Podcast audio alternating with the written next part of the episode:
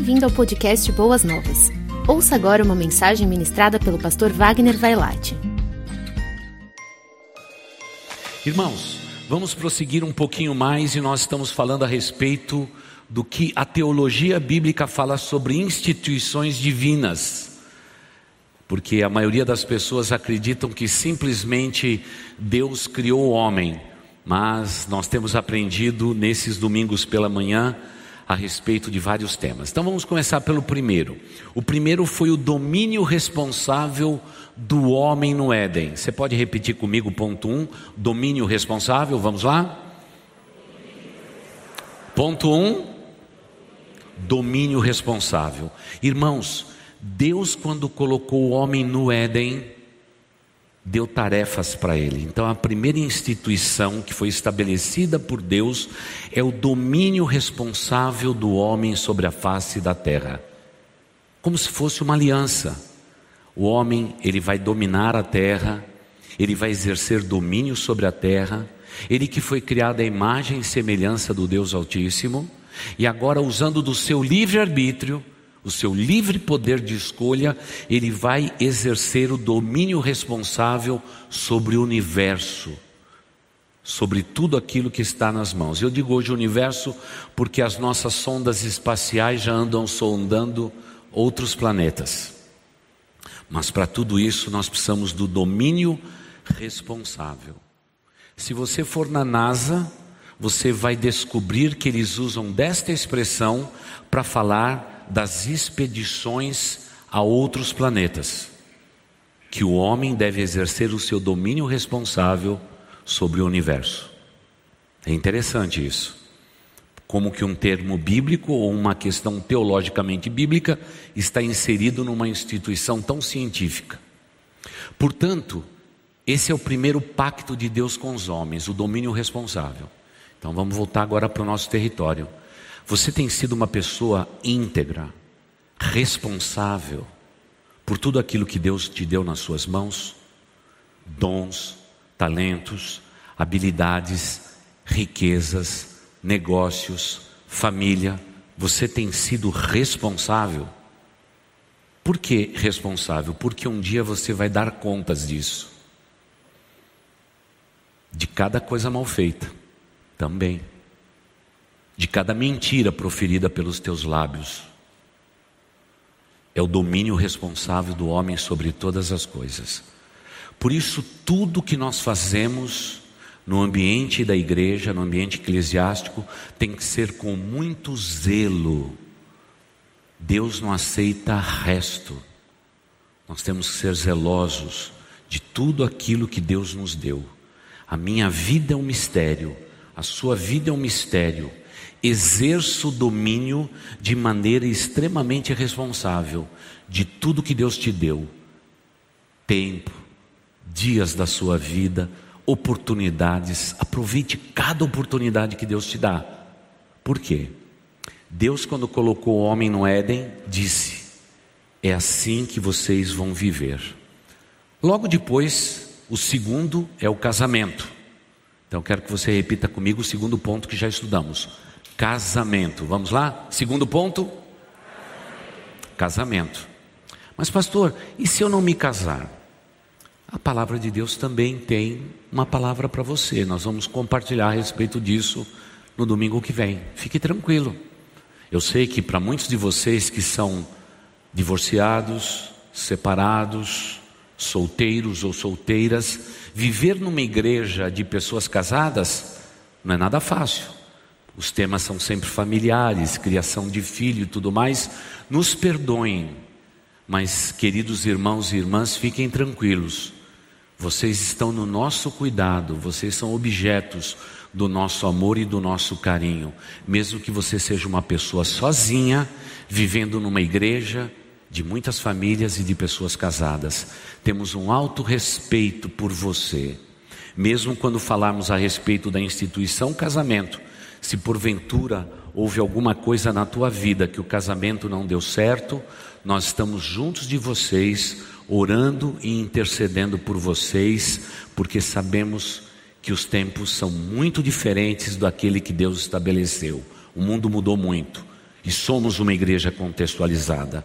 Temos carinho e respeito por todos vocês. Por favor, não pense o contrário, mesmo que estejamos falando tanto de família e de casamento. Agora, o quarto ponto é o governo civil. Então, você pode repetir comigo essa expressão, governo civil? Qual é o quarto ponto? Governo civil. Irmãos, nós temos clara a certeza que Deus, através da aliança que ele fez com Noé, ele estabeleceu o governo civil sobre a face da terra. Por isso que nós respeitamos todas as autoridades. Respeitamos um rei, o presidente da república, o governador, o prefeito, porque Deus instituiu isto. Desde quando o homem saiu da arca, o governo civil humano foi estabelecido para que houvesse organização mundial. Deus sabe disto. Deus deu permissão para o homem, com a sua inteligência, de estabelecer o governo civil sobre a face da terra. Por isso é que oramos pelas autoridades constituídas para que tenhamos paz. Eu sei que nem sempre é possível, nem sempre concordamos com as autoridades constituídas. Nem sempre aceitamos determinadas decisões que estes homens tomam. Mas enfim, vivemos em sociedade. E para ela se organizar, nós precisamos de autoridades e do governo civil estabelecido. Deus deu permissão para que isto acontecesse. Há dois princípios que são advindos é, da aliança feita com Deus com Noé. A primeira delas é o governo civil e depois é a diversidade tribal nacionalismo, que é o quinto ponto que a gente vai falar na semana que vem. Não é? Quando Noé saiu da arca foi para criar e estabelecer um novo mundo. Então vamos aprender um pouquinho a respeito de Noé, para a gente entender como isso funciona. Até o período de Noé, Deus, ele exclusivamente separou para si um povo que era dele e estabeleceu uma aliança com ele. Mas a gente percebe claramente que o mundo se tornou extremamente pervertido, porque ninguém liderava ninguém, não havia governos estabelecidos, eram tribos que lutavam contra outras tribos para, que houvesse domínio. E aí a condição da humanidade foi decadente porque o homem é mau por natureza. No momento em que Deus decide começar tudo de novo, Ele começou tudo de novo e passou a organizar a sociedade. Tudo aquilo que temos no mundo de hoje que você jovem está recebendo é realmente um mérito de gratidão da humanidade, mas Deus deu esta permissão para que reis, impérios dominassem o mundo e organizasse o mundo. Muitas vezes podemos até olhar para impérios violentos e dizer: como que Deus permitiu tudo isto? Talvez hoje na nossa humanidade não vamos conseguir compreender. Só quando tivermos a mente de Cristo e um corpo de glória é que vamos entender todas as coisas. Porque o que está de trás do poder no mundo, com a permissão de Deus, é realmente um mistério que eu não consigo explicar, principalmente dos reinos mais violentos que existem sobre a face da terra. Não dá para entender, mas parece que há uma permissão divina para que haja um equilíbrio global no mundo inteiro. A gente pode, numa outra vez, discutir a respeito de guerras, de comunismos, liberalismos, e num Brasil polarizado como o de hoje, esquerda, direita, a terceira via de centro, a gente pode discutir numa outra ocasião. Porque meu ponto hoje com vocês é assim: Deus, ele estabeleceu o governo civil para organizar o mundo inteiro. Vamos para Gênesis capítulo 9, nós vamos ler os versículos 5 e 6. Gênesis 9, versículos 5 e 6, tá bom? Então você acesse aí na sua Bíblia, tá bom? Abra a sua Bíblia, se você tiver uma Bíblia aí, Gênesis 9, versículos 5 e 6, tá bom? Eu vou dar um tempinho para vocês acharem, porque vai falar a respeito do governo civil.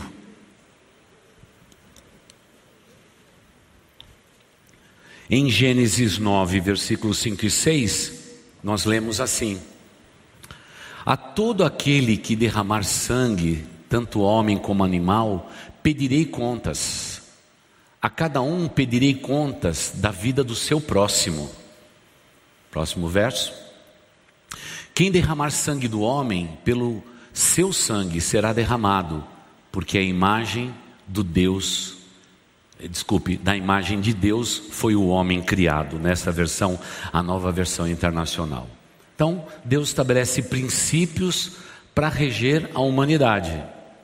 E quando nós pegamos todas as leis civis né, que regem nações inteiras, há uma base bíblica, baseada nos Dez Mandamentos, principalmente no pacto de Deus com os homens no Antigo Testamento e assim por diante.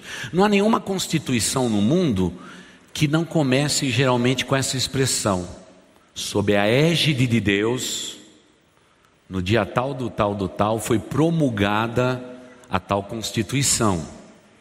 Por que, que se começa com Deus? Porque Deus é aquele que é o gestor do sangue humano. Todo mundo que derramar sangue tem que pagar pelo preço do derramamento de sangue, quer de qualquer coisa que foi criada por homens ou até mesmo o homem que foi criado por Deus, o Deus Todo-Poderoso. Então nós temos que entender que o governo civil, ele é importante para nós.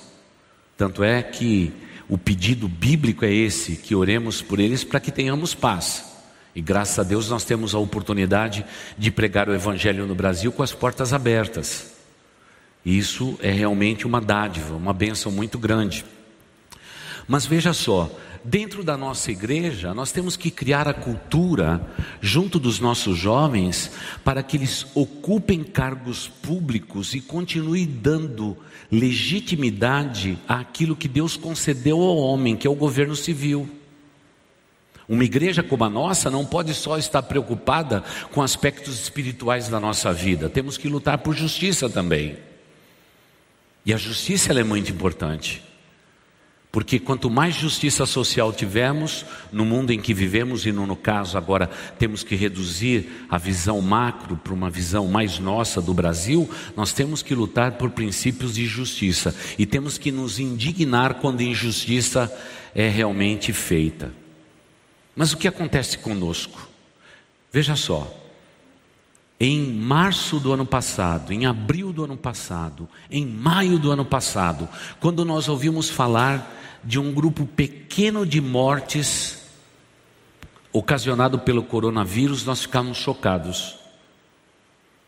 Olha quantas pessoas morreram de lá para cá. Mas como tem morte todo dia, sabe o que acontece conosco? Nós vamos nos acostumando. Não é triste?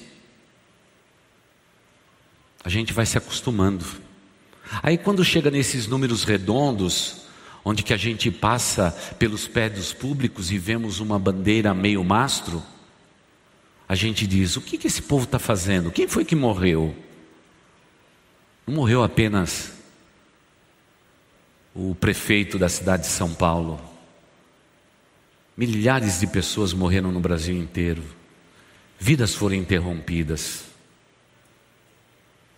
Nós precisamos vacinar o nosso povo. Precisamos trazer vida, porque se não trouxermos vida, isso é injusto. E Deus, desde Noé, estabeleceu e permitiu ao homem que ele exercesse o governo civil de maneira correta, para que houvesse bem-estar sobre a humanidade. Mas infelizmente, parece que não é isso que a gente vê no mundo. Parece que os homens se esqueceram das escrituras sagradas e deixando de lado esse livro, que é na verdade o manual do fabricante que nos criou para a sua glória, nós enfrentamos grandes dificuldades, porque esse é o livro da vida. É por ele é que nós realmente podemos até governar um país com toda equidade. Mas, queridos irmãos, não podemos nos excluir daquilo que nós somos. Você tem um CPF? Governo civil. Você tem um RG? Governo Civil. Você tem um certificado de nascimento? Governo civil. Você tem boleto para pagar? Governo civil. Fique tranquilo, porque agora você tem menos boletos do que você tinha em janeiro. Cinco meses já passaram. Fique tranquilo, quando for em janeiro, renova-se todos os boletos de novo. Infelizmente. Mas é assim que nós nos organizamos. Agora veja bem, a igreja de Cristo Jesus está nesse contexto, no contexto civil. É por isso que todo pastor, sendo pastor de uma igreja local, ele pode, por exemplo, celebrar o casamento dos seus filhos e fazer tanto civil quanto religioso. Porque todo casamento, a maioria que nós fazemos hoje, é assim: é um, é um casamento religioso com efeito civil. Por quê? Porque a igreja sempre teve a primazia disto. Imagine, por exemplo, Dom Pedro I, ele estabeleceu o Código Civil e disse que todas as igrejas do Brasil iam ser cartório. Porque a igreja é mais sólida, ela não muda de endereço. Uma vez edificada no lugar, naquele lugar para sempre. E você se lembra daquele tempo, principalmente você que veio do interior do Brasil. Na hora de registrar a criança, você ia no cartório ou ia na igreja? Você ia na igreja. Depois é que veio esse bom negócio chamado cartório. Bom negócio para quem é dono, né? A gente paga as taxas. Você percebe o quanto existe uma ligação íntima? É, é que a gente vai vivendo a vida e a gente não para para refletir a respeito desses do, desdobramentos. Deus colocou o homem no Éden, um ser responsável, para multiplicar, encher toda a terra e dominar a terra. É o domínio responsável do homem. Deus logo depois traz ao homem a mulher e diz: É carne de tua carne, sangue do teu sangue. Deus estabelece agora aliança através do casamento. Só que agora Deus começa esse governo chamado familiar, o governo cível de todos os nossos lares. Foi assim que Deus também deu permissão para que o homem fosse coparticipante daquilo que Deus está fazendo no mundo. E é por isso que nós precisamos que se levante dentro da nossa igreja jovens advogados. Precisamos de vocês, desembargadores, juízes, que pelo princípio bíblico do seu coração, você pode executar as leis como elas precisam ser exercidas. Precisamos de políticos que surjam dentro das nossas igrejas. Precisamos de jovens que, mesmo com a má fama que se tem a respeito de um político nos dias atuais, que estejam se candidatando e se lançando à carreira política. Por quê? porque o governo civil também está implícito na manifestação da revelação de Deus e as suas alianças ao redor do mundo. A tal ponto da Bíblia ser exagerada em dizer que quando realmente o justo governa, as pessoas vivem uma vida melhor. Porque ele tem consciência de que o governo temporário que ele exerce como político foi dado pelo próprio Deus. Agora, nós poderíamos fazer uma pesquisa no Congresso Nacional, perguntando a cada um daqueles políticos quantos deles têm consciência divina de que eles estão ali temporariamente para exercer o governo de Deus através do governo brasileiro e da civilização. Poucos deles têm essa consciência. Muitos deles são políticos de carreira e acaba de se eleger e estão lutando pela reeleição. Então trabalha para a manutenção do seu cargo. Mas eles estão pensando no bem de uma nação.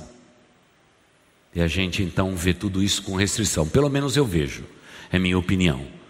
Não é? Eu já vi muitas pessoas boas alçarem voos na carreira políticas e devido às ligações fortes com seus partidos estão contaminados em menos de dois anos.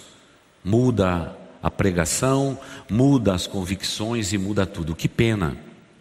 Mas isso não deve impedir que uma igreja como a nossa seja fomento através dos pré-adolescentes, adolescentes e jovens, para que você tenha uma ambição também política, não uma ambição pessoal, mas uma ambição divina, de lutar pelos princípios da palavra de Deus para manter a nossa Constituição, para alterar a nossa Constituição nos seus dispositivos da melhor maneira possível. Não é desonesto uma carreira política, ela é possível, ela é possível. E amados irmãos, hoje sofremos no nosso país, me permita dizer, por falta de homens que sejam realmente estadistas. E quando falamos de estadistas, são homens que têm a consciência do governo civil que o homem investiu, da parte que Deus investiu sobre os ombros dos homens, esse governo e esse poderio. Falta estadistas. Estadista é aquele homem que pensa a longo prazo, que não está vendo simplesmente quatro anos de mandados, ele está pensando realmente no bem-estar da sua cidade, do seu estado e da nação brasileira. É para isso que ele foi eleito. Mas hoje temos poucos estadistas. Eu, particularmente, não vejo grandes estadistas Falaram tanto dos militares lá atrás, não vi muito dos militares com uma visão estadista, também não vi, na verdade, entre todos os outros que substituíram eles como civis, uma visão de estadista. Não vejo, não vejo mesmo. É uma pena. Somos um país rico, de homens que nos lidera literalmente pobres. Por isso que o Brasil vive da maneira que ele está. Imagine, por exemplo, o momento financeiro que vivemos. Os impactos que os diretores de bancos compartilham conosco é que passaremos 10 anos para recuperar esse período. A pandemia trouxe consigo o rescaldo de maus governos, problemas anteriores que passaram para o governo atual e nós vamos passar os próximos 10 anos lutando para termos uma vida melhor. Você imagina? Dez anos. Imagina na vida do seu filho quantos anos ele vai ter. É uma luta muito grande. Você imagina, por exemplo, que em 10 anos a inflação já prevista, a nota de 200 reais que você tem aí no seu bolso, daqui 10 anos vai valer 120 reais. Do que nós precisamos? Vamos voltar para a Bíblia, povo de Deus. Nós precisamos de um homem na terra, seja ele civil, militar, um político, um juiz, nós precisamos espalhar essa consciência do domínio responsável do ser humano. O ser humano vai dar contas de tudo aquilo que ele fizer na terra, justamente ou injustamente. Temos que dar manutenção ao casamento, porque é instituição divina. Temos que lutar para a hegemonia do governo civil.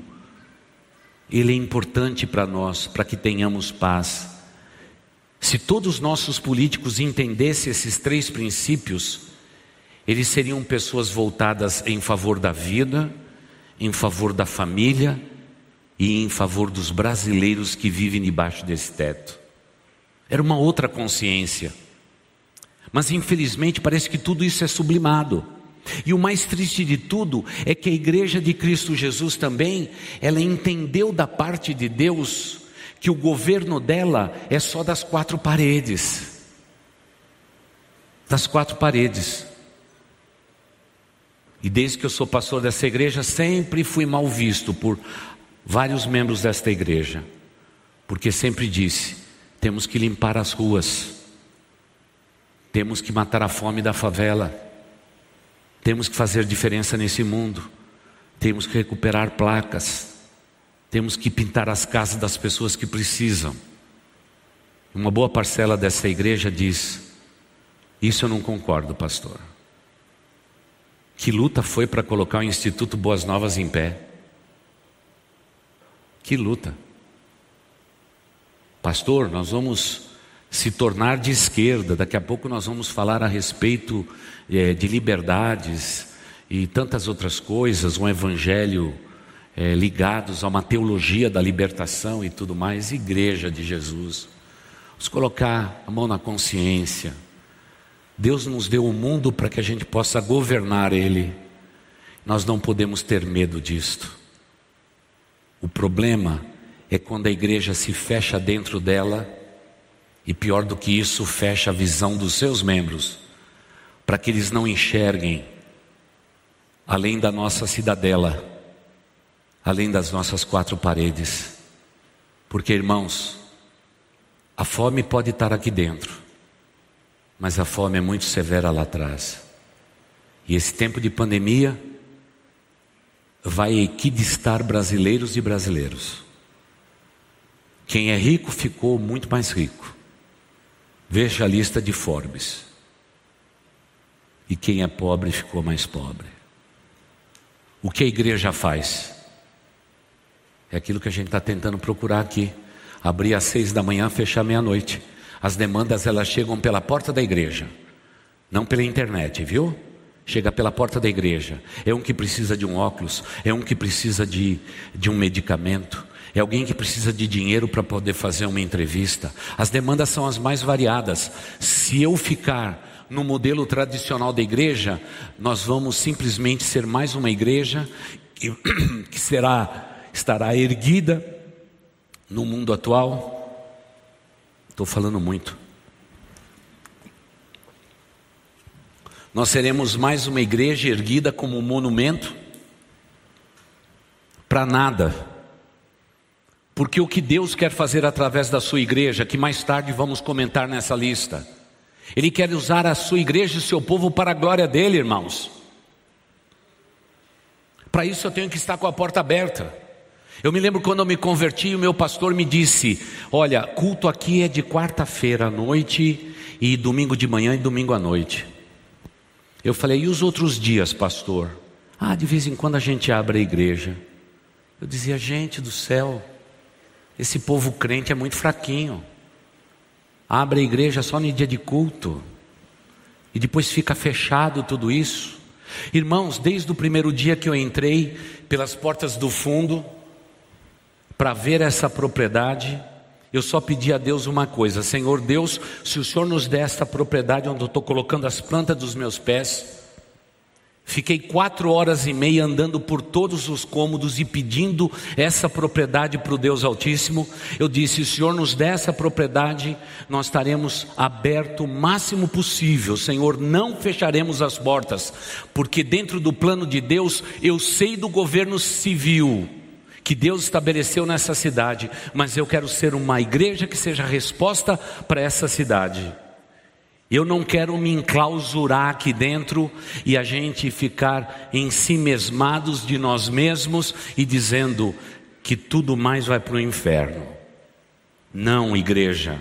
Nós estamos no mundo para ser resposta de Deus também para a sociedade. E nós não podemos temer isto, ainda que haja uma tênue e fina linha entre igreja e Estado mas vamos ficar tranquilos, porque uma igreja batista como a nossa, está lá escrito na nossa declaração de fé: separação de igreja e Estado. Está separado, estamos tranquilos. Mas nós podemos fazer muitas coisas para a glória de Deus. Agradeço a Deus por aquele grupo de 60% dessa igreja que disseram sim para o seu pastor. E hoje Cada vez que eu vejo um carro encostando aqui na calçada da igreja para tomar uma vacina, eu disse: Senhor Deus, aquilo que nós falamos em dezembro, 31 de dezembro de 1994 nessa igreja, se tornou realidade. E eu estava chegando outro dia, eu vi o Osmar e a Anitta ali na esquina recebendo as pessoas. Eu disse, deu vontade de parar e dizer: Osmar e Anitta, deu certo, hein? Funcionou, hein? Estamos nós aqui vacinando os brasileiros da cidade de São Paulo. Que bênção, que bênção, que coisa maravilhosa. Mérito de quem? De uma igreja que entende que o domínio responsável do homem nos leva a vivermos o casamento e estabelecermos família. E estando dentro da sociedade, inserido nela, eu farei as transformações do Evangelho de Deus através da igreja, pela igreja, porque eu e você somos a igreja do Senhor Jesus. Aonde estivermos. Isso tem que ser certo na nossa vida. Irmãos, fiquem tranquilos porque nenhum dos nossos pastores tem qualquer ambição política. Pelo menos nenhum dos nossos líderes principais também tem ambição política. Porque talvez alguém possa tomar dizendo assim: o pastor já está fazendo um discurso, não é? Para ser vereador na cidade de São Paulo. Esse não é o meu chamado, irmãos. Meu chamado é muito nobre, semelhante a um vereador. Mas o meu, o meu chamado tem um desdobramento que salta para a vida eterna. E nem sempre um vereador tem um desdobramento que salta para a vida eterna. Mas nenhum de nós, irmãos, temos que abrir mão da nossa cidadania. Talvez você tenha sido trazido para esse país há muito tempo atrás. Esse é o teu país. A bandeira brasileira é a bandeira do nosso amor. Nós oramos por esta terra, lutamos por esta terra, porque aqui vivemos. Esse é o solo que Deus nos concedeu e nós vamos dar a nossa contribuição. Um povo diferente, porque veja só, as leis não precisam dizer para você, seja honesto, porque Deus já te disse, seja honesto. Ninguém precisa pedir integridade da tua parte, porque você foi chamado das trevas para a luz para uma vida de integridade na presença do Pai. Ninguém precisa pedir para que você se comporte e seja um bom cidadão, porque você já é. E a tua cidadania é dupla. Você é cidadão desta terra e da outra, já ao mesmo tempo, para a glória de Deus. Que bênção maravilhosa. Você percebe o quanto que a palavra de Deus ela é viva, ela é verdadeira. E a partir do momento que Deus deu para o governo temporal humano do homem liderar, o homem é responsável pelos seus atos. Você, você acredita que os presidentes do mundo um dia não vão prestar contas do que eles fizeram quando estavam no poder? Vão sim, senhor. Eles vão prestar conta. Deus é justo. Mas, pastor, e o pessoal que fez coisa errada quando estava no poder? Vão prestar conta. Pastor, e aqueles lá que foram julgados pelas leis da terra e, e, nada foi feito com eles? Fique tranquilo que eles vão se encontrar com o grande e com o poderoso Deus, aquele que julga retamente. Porque tudo que Deus dá, Ele pede contas, irmãos. Põe a mão no teu peito agora aí. Põe a mão no teu peito. Deus vai pedir conta da tua vida, meu irmão, minha irmã. Ele te deu vida. Essa vida que pulsa no teu coração, um dia Deus vai pedir conta disto. Deus te deu um casamento, Deus vai pedir conta do teu casamento.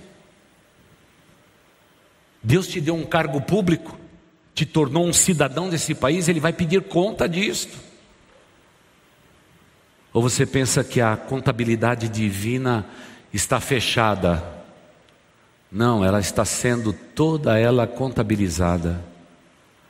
Até para nós que somos crentes, cujos nomes já estão escritos no livro da vida, vai ter o tribunal de Cristo.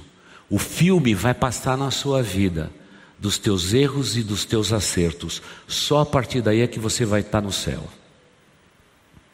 Deus é justo com, com o ímpio, mas é justo com o justo também. Por isso nós temos que entender a dimensão da manifestação do nosso Deus. Isso são instituições divinas. Eu tenho que respeitar. Alguém aqui, por algum motivo, quer abandonar a fé, ele tem liberdade para isto, porque ele vai dar conta da sua liberdade. Porque se Deus não pedisse conta da nossa liberdade, seria libertinagem. Mas se eu deixar esse púlpito e dizer, a partir de agora não vou ser mais pastor, eu tenho a liberdade disto. Está preso ao domínio responsável da vida e o fôlego da vida que Deus deu a mim. Se eu quiser pular fora do meu casamento junto com a minha esposa, eu posso fazer isso. Eu vou prestar conta disto. Eu vou prestar conta disso. Eu simplesmente quero me insubordinar, quero ser um, um, uma pessoa subversiva, não é? Vou quebrar os prédios públicos, vou arrebentar tudo, não é? Em favor da minha posição política ou da maneira que eu penso, um dia eu vou prestar conta disso também. Eu sei que o domínio de prestação de conta nessa terra é raso, mas irmãos, o padrão divino é elevado. Por isso, que quando nós olhamos para esse mundo, nós entendemos que Deus transferiu a aliança do domínio dele para que o homem pudesse ter um governo temporário humano, mas com isso trouxesse justiça a todas as pessoas. Tanto é que depois nós vamos falar a respeito do governo tribal, domingo que vem, não é? E vamos falar a respeito do nacionalismo. Quando Deus estabelece uma nação, daí veio a palavra nacionalismo, para a gente poder entender o próximo passo da nossa vida. Pastor, como que a gente aplica esse texto de Gênesis 9, 5 e 6 a respeito de justiça, derramar de sangue, como que fica o domínio do homem nesse momento? Irmãos, nós temos que, mais do que nunca, estar orando pelas autoridades e ao mesmo tempo fazendo a nossa parte para que haja mais justiça no mundo que estamos vivendo. E você, membro desta igreja, você é o braço estendido de Deus para ajudar nessa questão de injustiça. Não fazendo justiça com as suas próprias mãos, mas debaixo da justiça, da legislação que nós temos, de uma maneira muito simples, ponderada, amorosa, exercemos justiças. Quantas vezes a empregada que tínhamos até bem pouco tempo, uma pessoa que viu nossos filhos crescer, ela vinha com demandas, dizendo: Pastor, olha, eu comprei um carro e agora a pessoa está ligando, está fazendo isso, está fazendo aquilo, aquele outro, injustiça. Me dá aqui todos esses documentos, vou lutar por você. E a gente lutava por ela, porque está no alcance das minhas mãos. Não fazer justiça com minhas próprias mãos, mas fazer justo aquilo que é justo nessa nação. Dias atrás, uma senhora da igreja teve a sua aposentadoria é, completamente baixada, repentinamente. Ela veio procurar a nossa igreja. Lutamos por ela, lutamos por aquilo que é justo, aquilo que era dela. E foi tão bom ver que tudo aquilo foi refeito. Houve um erro, e com erro a gente cobre com justiça. Todas as vezes que você falar de um erro, haverá um princípio de justiça que pode anular o erro do ser humano. Isso também é domínio nosso, irmãos. É o domínio civil. Não abra mão de nada que é teu direito. Ah, fui lá no restaurante, pastor. Fui muito mal atendido. Lute. Comprei uma coisa, fui enganado. Lute. Não aceite as coisas do jeito que são. Porque é uma força nesse mundo para calar a voz do justo. Mas o justo deve lutar pelos seus direitos, porque eles existem. E a gente tem que lutar pelo nosso direito. O grande problema do povo brasileiro é que nós temos direito diante da lei, e alguém ensinou para nós que nós não temos direito e que se a gente for reclamar vai demorar muito e a gente não vai receber nada e etc. Isso é tudo balela, irmãos. Lute pelos seus direitos. Você é tão digno quanto o senador da república mais nobre que nós temos nessa terra. É o valor da nossa cidadania. Alcançado de que maneira? Com o nosso trabalho, irmãos. Eu quero pedir para que todo mundo que tem aí, o grupo vai ser pequeno porque ainda essa turma está com medo de sair de casa. Já foi vacinado pela primeira e segunda vez, mas ainda está com medo. Quem é a turma de 60 anos mais? Eu ia falar 65, mas já vou logar 60. A turma de 60 mais fica em pé. Só para vocês dar uma olhadinha. Ó, dá uma olhadinha nessa turminha que está aí em pé. Ó, eu também estou em pé aqui, viu? Eu tenho uma aparência de 40 anos, mas. Irmãos, junto com esses que estão em pé, e mais 17 mil pessoas que passaram por aqui para ser vacinada, foram estas pessoas que construíram essa cidade e deixaram um legado para nós. Se você não aplaudir, eu não sei onde você está, meu irmão.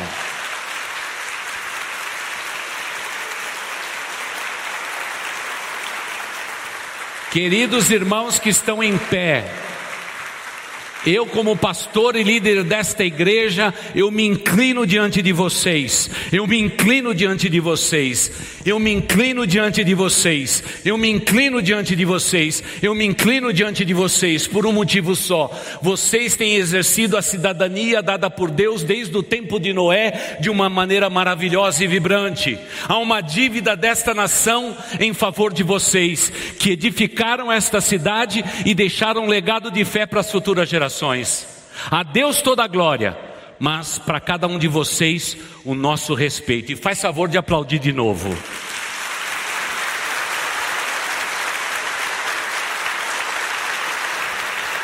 Você quer uma prova mais nítida do que é o governo civil que Deus permitiu do homem?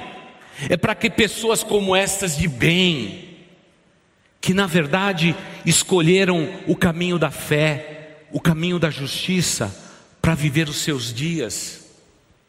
Seus nomes estão escritos no livro da vida, sim. Mas a igreja de Cristo Jesus tem que entender que estas pessoas têm feito diferença na vida de muitos. E só a eternidade, quero dizer isso para todos vocês que estão em pé, só a eternidade vai poder demonstrar tudo o que vocês fizeram para o governo civil, pelos seus casamentos e, acima de tudo, pela liberdade que Deus te deu no Éden. Você tem exercido o seu livre-arbítrio baseado na fé do Senhor Jesus Cristo. Muito obrigado por vocês existirem. Por isso, tratamos as pessoas que vieram vacinar e ainda serão vacinadas com todo respeito. Temos falado para os profissionais da área social e, e da saúde para que eles tenham alto respeito por essas pessoas, porque essas pessoas construíram a cidade de São Paulo para nós. Agradecemos a Deus pela vida de vocês nesse dia de manhã e pelos seus antepassados. Vocês sim serão lembrados sempre como as pessoas que fizeram as melhores coisas nos tempos mais difíceis.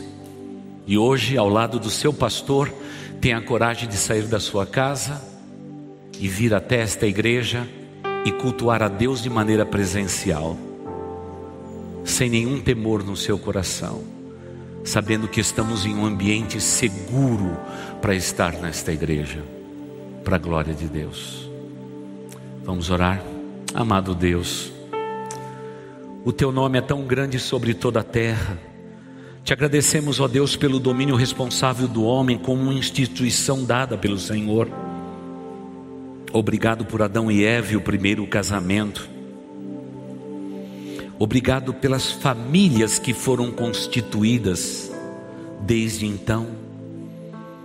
Obrigado pelo governo civil que Deus permitiu dando autoridade a reis e reinos para que eles pudessem exercer a justiça divina através do governo humano.